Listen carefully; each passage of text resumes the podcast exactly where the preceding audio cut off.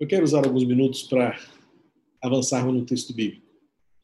É importante, num momento como esse, a gente recorrer à palavra de Deus. E temos, na, na, na, nas quartas-feiras, estudado sobre a, a oração. Primeiramente, né, no, no, todo, temos orado o Sermão da Montanha.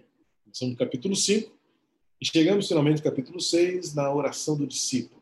E isso ainda é um, é um parêntese dentro do parêntese, né? porque, como é um estudo em blocos, nós estamos em cada bloco dando ênfase Vencemos o capítulo 5, introduzimos o capítulo 6, em que Jesus inicia falando em três momentos sobre as três disciplinas espirituais da religiosidade judaica, os três pilares da religiosidade judaica, né? As esmolas, a oração e o jejum. Nós já avançamos nas esmolas, falamos sobre isso, está nos estudos de quartas passadas. É, lembrando que nós temos um canal no Spotify, no Deezer, e no Google Podcast, onde você pode ter aí os áudios das mensagens de todos os domingos e quartas-feiras, estão pelo título, é só você procurar o título e a data. Mas também, e aí, também estão no nosso canal de YouTube, né? Tudo fica ali salvo, guardado, é, para você ter aí um, o acesso ao que você precisar. Na semana passada, nós, semana retrasada, nós introduzimos então ao segundo pilar, que é oração. Jesus disse, a oração, quando você orar, não faça como os hipócritas, os teatrais, né? esses religiosos que gostam de orar em voz alta, nas esquinas, quem sabe até em portas de hospitais e fazerem escândalos. Ele diz, não, ore em secreto, o Pai te recompensará. E aí, então, ele, objetivamente, diz, quando orarem, então, orem assim. Ele passa, então, a oração conhecida popularmente como oração do Pai Nosso, e aqui nós temos chamado de oração do discípulo, ou seja, é aquela oração que caracteriza o verdadeiro discípulo de Jesus. Esta oração, no Evangelho de Lucas, capítulo 15, capítulo 11, Jesus vai usá-la como uma resposta à pergunta que os discípulos fizeram objetivamente. Ensina-nos a orar. Esta pergunta não existe agora é, no Sermão da Montanha. No Sermão da Montanha, Jesus emenda a oração do discípulo é, dando continuidade ao seu ensino sobre como orar. Em Lucas, os discípulos pedem, ensina-nos a orar. E então Jesus usa esta oração modelo como oração referencial. Não é oração de reza, não é oração para frases repetidas, é uma oração apenas que nos ensina o conteúdo da oração. A essência da oração não são palavras decoradas, não são palavras repetidas, porque senão estaria contradizendo o que o próprio Jesus havia dito nos versículos anteriores, versículos 6, 7, 8, quando ele fala, não usem de vãs repetições, porque não é pelo muito falar que vocês serão ouvidos. A disciplina da oração não é a repetição vazia de rezas decoradas, de preces pré-feitas, pré-fabricadas. A oração é derramar do coração. Alguém já disse que devemos orar e repetir a oração, não até termos a certeza de que Deus nos ouviu, mas orar até que nós temos convicção de que nós ouvimos o que Deus já nos disse. Ou seja, é Deus que fala conosco. E a oração é uma resposta a isso. E então, na semana passada, nós iniciamos a, o estudo da oração e eu disse, né, eu dei essa, esse aviso que seriam trechinhos bem pequenos para extrair bem, explorar bastante o que a oração tem nos ensinar. E domingo passado, na quarta passada, foi só o nosso Pai, Pai Nosso. E hoje eu quero avançar em duas expressões: que estás nos céus e santificado seja o teu nome. Vamos ler o texto para ficar bem bem marcado. Eu pedi à nossa equipe para preparar o, o, nosso trecho bíblico, né?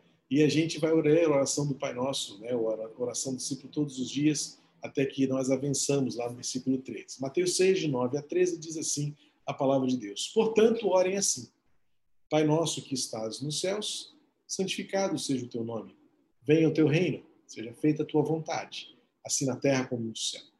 O pão nosso de cada dia nos dá hoje. Perdoa-nos as nossas dívidas, assim como nós perdoamos aos nossos devedores. Não nos deixes cair em tentação, mas livra-nos do mal. Porque teu reino, o poder e a glória para sempre. Amém.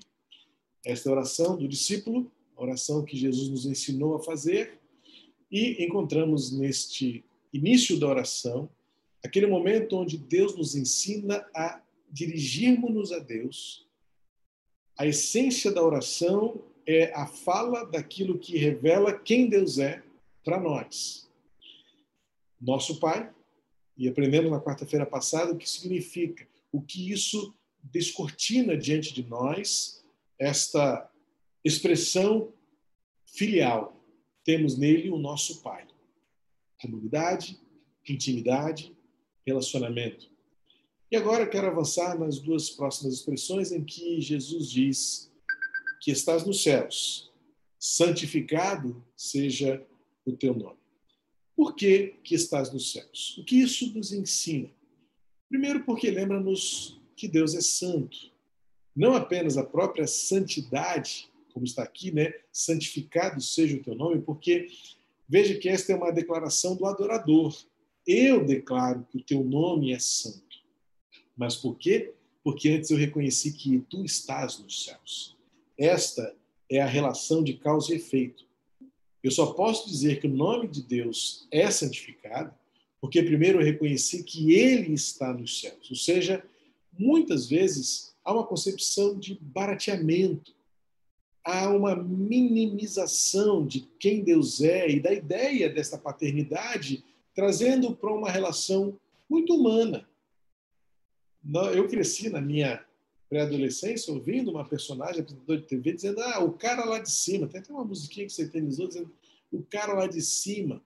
Ou seja, reduzindo, minimizando esta relação, que existe uma relação entre pai e filhos, mas sem perder a característica da soberania, da glória e desta santidade de um Deus que não é, é, é, é de, fundador ou, ou, fundamento, vamos colocar assim, de uma religião é, fácil, pouco exigente, uma graça barata que facilita o acesso, que não é essa relação.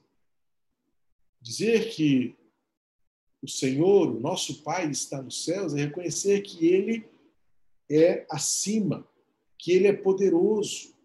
E que isso também, em segundo lugar, nos lembra o poder que Ele tem o, o, o nosso amor humano, em geral, ele experimenta frustrações, decepções, tragédia.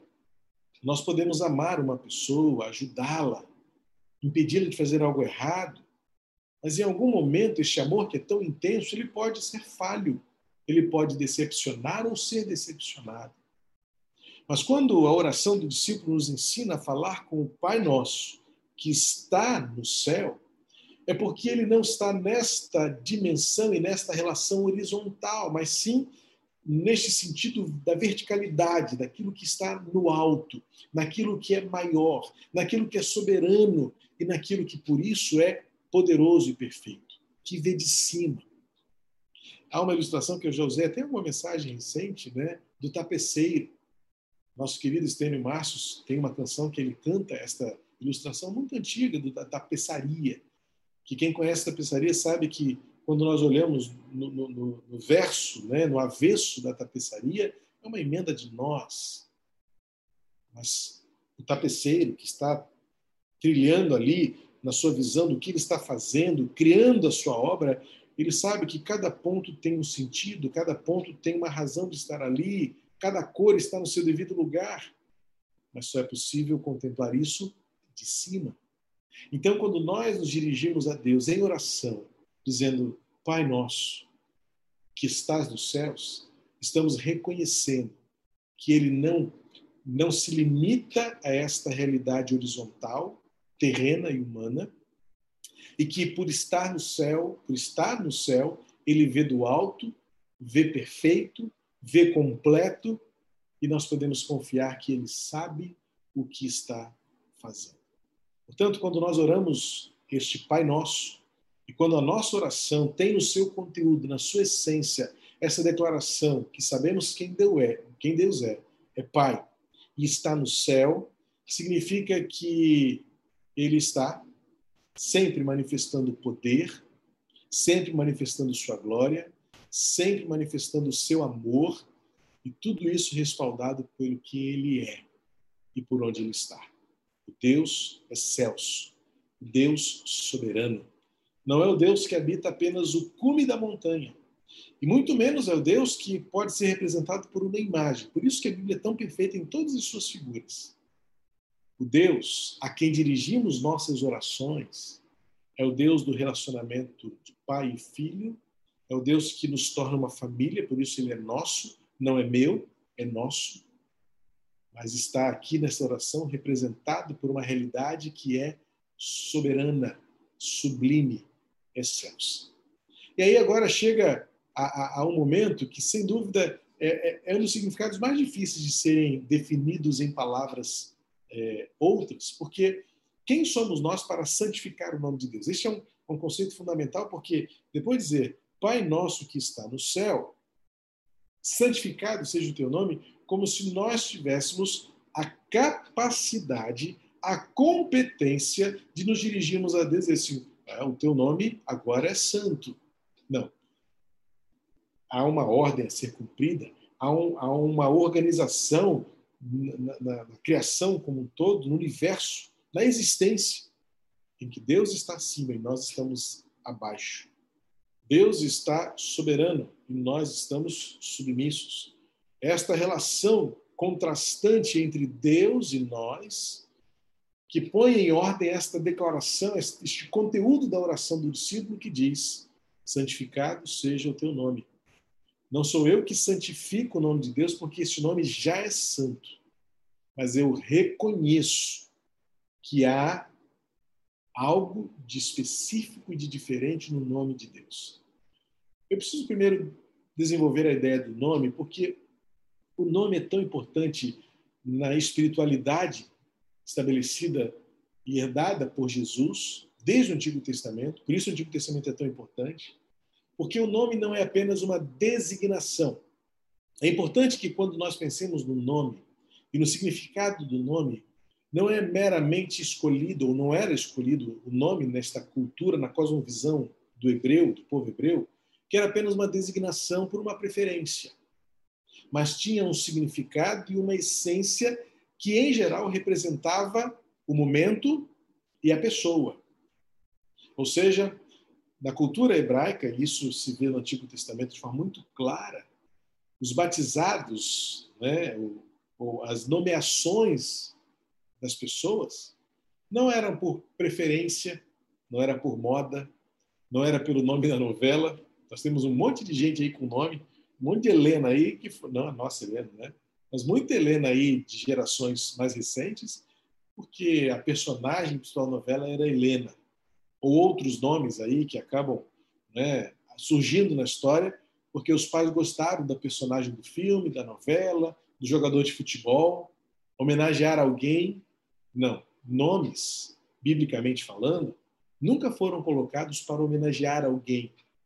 Nomes eram colocados para designar o momento, a manifestação do propósito, da glória de Deus. Então, o nome da pessoa carregava não apenas a identificação, mas também o seu propósito, pelo que eu vivo. É por isso que lá na história de Jacó, no livro de Gênesis, a bênção que Deus dá a ele não era a bênção é, é, de proteção, não era bênção de prosperidade, não era bênção de futuro, era bênção de transformação. Quando Jacó luta com o anjo do Senhor ali no Val de Jaboque e pede, não te deixarei de me abençoares, qual é a bênção que ele recebe? Como é o seu nome? Jacó. Jacó significa usurpador, porque ele nasceu puxando o seu irmão Esaú pelo calcanhar. Gêmeos que nasceram naquele momento, e Jacó ficou para trás e nasce com seu punho junto ao pé a um dos pés de Esaú, e então aquele dizer, opa, olha aí alguém que está querendo roubar o lugar do seu irmão, ele vai se chamar Jacó. Mas era necessário que naquele momento a história de Jacó fosse transformada, porque ele não poderia encontrar-se ou reencontrar-se com seu irmão com o mesmo nome, com a mesma história, com a mesma reputação. Então Deus muda o nome de Jacó para mudar a sua história.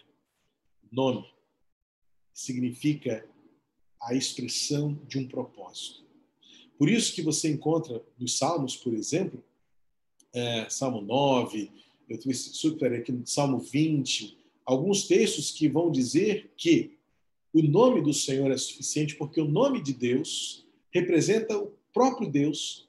Então, Salmo 29, 10, por exemplo, eu separei aqui, em ti, pois, confio os que conhecem o teu nome. Veja que não conhecem a Jeová, ou, ou confiam em Deus porque sabem o nome. Não, é porque o nome traz a revelação completa de quem Deus é. Lá é, não, não, não significa que você vai confiar em Deus só porque você sabe que o nome de Deus é Jeová. Não. Você sabe que você pode confiar em Deus porque você sabe que este nome, só pelo falar, só pelo existir, é nome de poder. Lá no Salmo 27, o salmista diz assim: Uns confiam em carros, outros em cavalos, nós, porém, nos gloriaremos no nome do Senhor, o nosso Deus. Então, quando a oração do discípulo diz santificado seja o teu nome, significa que quem ora a oração do discípulo está reconhecendo que este nome é inigualável, que este nome está acima de todo nome e que este nome em seja traz em si a manifestação de tudo aquilo que Deus é. Basta o seu nome. Nome que tem uma história, nome que tem o poder e nome que tem um propósito. O nome que é ontem, o nome que é hoje e o nome que é sempre. Então, quando, se pudéssemos trocar em outras palavras este trecho da oração do discípulo, é como se nós disséssemos então: faz-nos capazes, faz-nos corajosos de dar a ti o lugar que é único por quem tu és e o teu caráter e tuas obras. O teu lugar é o lugar exclusivo. O teu lugar, Senhor, é o lugar principal. O teu lugar é o lugar na minha vida onde eu reconheço que nada fará sentido se não for por meio de ti. Então, quando Jesus ensina a fazer a oração do Pai Nosso, santificando o nome do Senhor, é o discípulo que diz que o Senhor tome o lugar que é teu e de mais ninguém na minha vida. Isso tem uma outra palavra que pode representar bem isso: reverência. Reverência é o que nos faz proferir a oração do discípulo com toda a profundidade que ela é digna. Orar a oração do discípulo é reconhecer que temos um Pai que nos faz uma família e que deve ter no meu coração, no seu coração, a proeminência, o protagonismo, o principal lugar de honra e reverência. E isso vai determinar todo o restante da minha caminhada com o Senhor. Eu queria destacar pelo menos quatro coisas, rapidamente, apenas descrevê-las aqui, de evidências que de fato assumimos uma postura reverente diante de Deus. A primeira pode ser redundante, mas necessária. Reverenciar Deus é de fato acreditar que Ele existe, que Ele é real.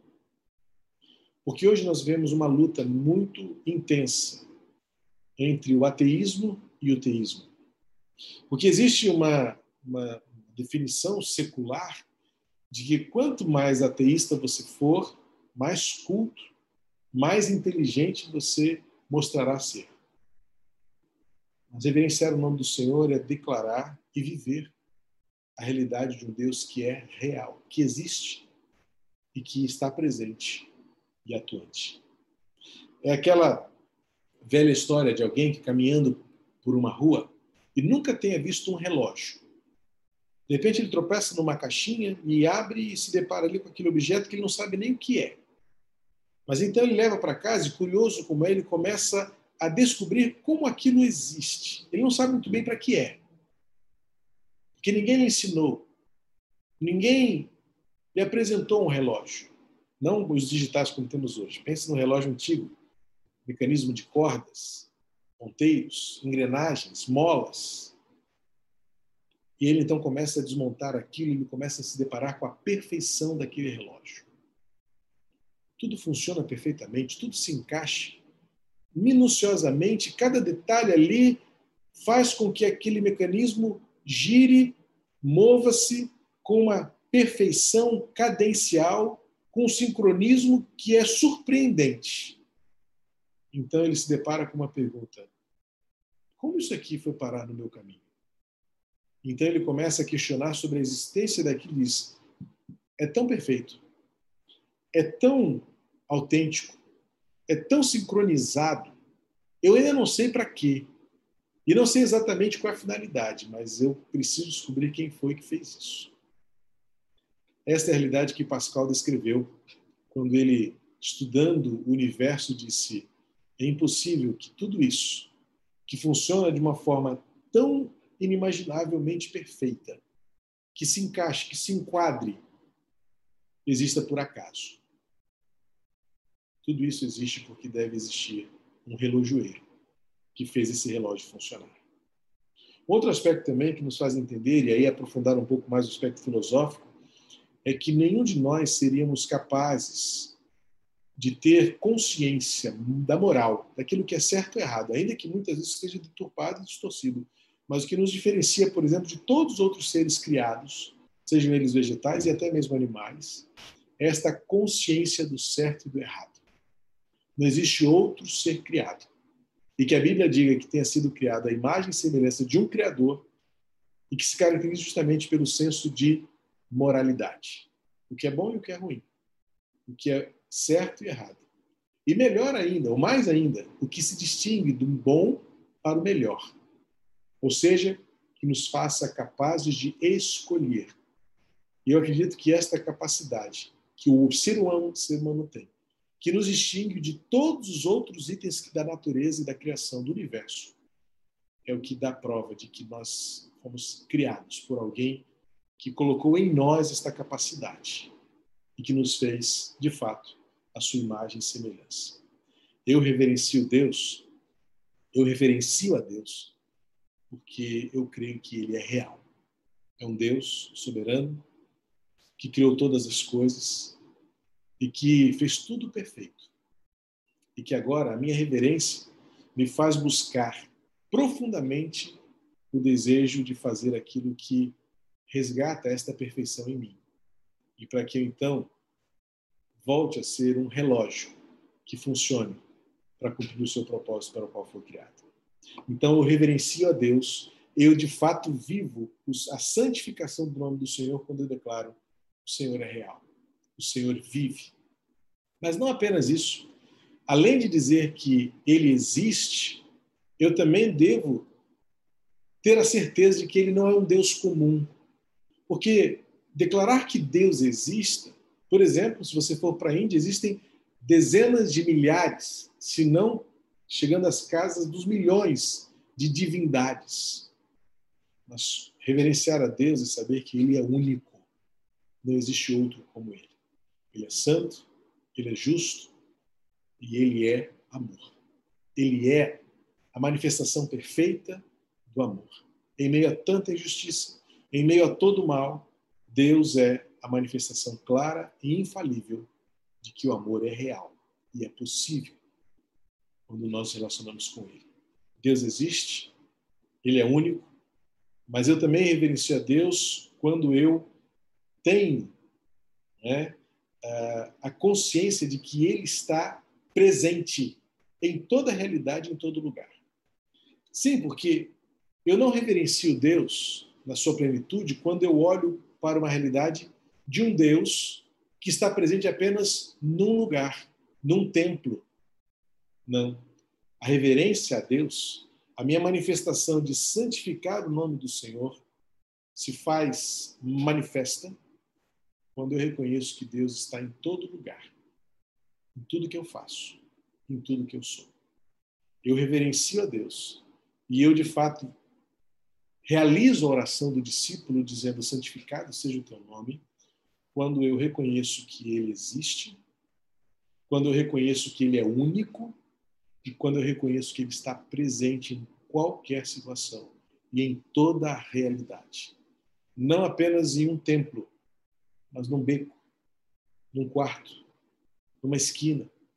E não apenas na prática do culto, da liturgia, mas quando eu também me permito experimentar a presença de Deus no cotidiano, no meu dia a dia. E por último, eu santifico o nome do Senhor pela reverência. Quando eu reúno tudo isso e me disponho a obedecer e busco fazer a tua vontade, a vontade dele. E aí agora fica a ponte para o próximo estudo, quando Jesus vai dizer: Venha o teu reino e seja feita a tua vontade. Sim, a oração do discípulo é a coesão perfeita de uma atitude de entrega. Quando eu entrego a Deus o meu coração, porque eu me relaciono com Ele. Quando eu entrego a Deus o meu coração, porque eu reconheço a soberania dele. Quando eu reconheço que Ele é santo, único e um Deus totalmente Senhor. E o meu papel agora é obedecer. Eu reverencio a Deus quando eu vivo porque Ele existe e quando eu estou disposto a obedecer. Deus abençoe a sua vida. Viva para glorificar a Deus. Viva para santificar o nome de Deus do modo como você escolhe viver. Pai, abençoa o teu povo. Abençoa a tua igreja. Despede-nos em paz. Abençoa o restante dessa semana. E dá que domingo seja mais um dia de celebrar o teu nome, o teu amor por nós, em tudo que somos e o que fazemos. E até lá, sustenta-nos, fortalece-nos, guarda-nos, abençoa o teu povo, em nome de Jesus. Amém.